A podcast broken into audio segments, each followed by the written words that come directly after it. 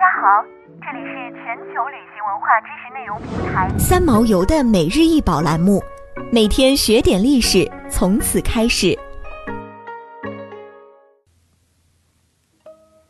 这件鎏金走龙是盛唐时期的作品，出土于大明宫遗址，高十点八厘米，长十八厘米，重二百六十克，属于典型的瘦身龙形制。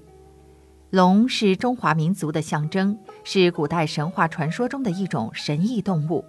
文化内涵丰富。在《礼记·礼运第九》中，与凤、龟、麟一起并称四灵。在中国，龙的发展经历四个阶段：图腾崇拜阶段、神灵崇拜阶段、龙神崇拜与帝王崇拜相结合的阶段、佛教那迦龙崇拜与中国龙崇拜相结合的阶段。在图腾崇拜阶段，远古的某些部落把龙视为图腾，例如龙原型为蛇，原来是伏羲氏族的图腾，后来成为太豪、太昊部落的图腾。在神灵崇拜阶段，龙从单一的图腾崇拜过渡到多神崇拜，人们把龙神化，奉龙为水神。后来，龙还和帝王崇拜结合在一起。商周时期。龙纹正是作为天子纹章与权力象征，天子悬挂九流龙旗，身穿龙衮祭祀先王。不仅如此，中国古代帝王还会把自己说成龙神之子，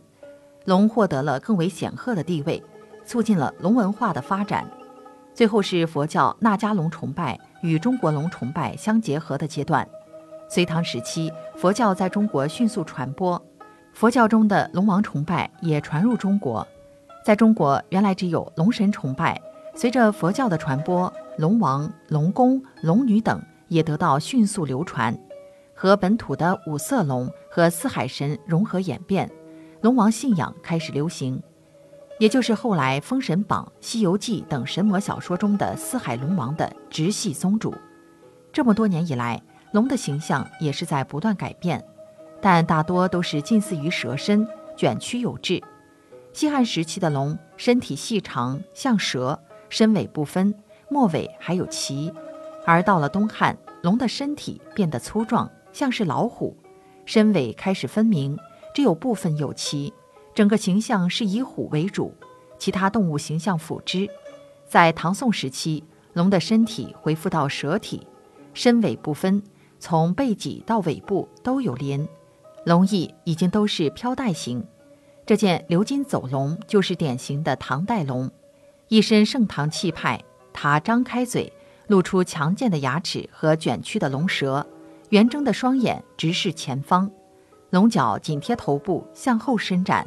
鎏金走龙的龙身修长，四肢劲健有力，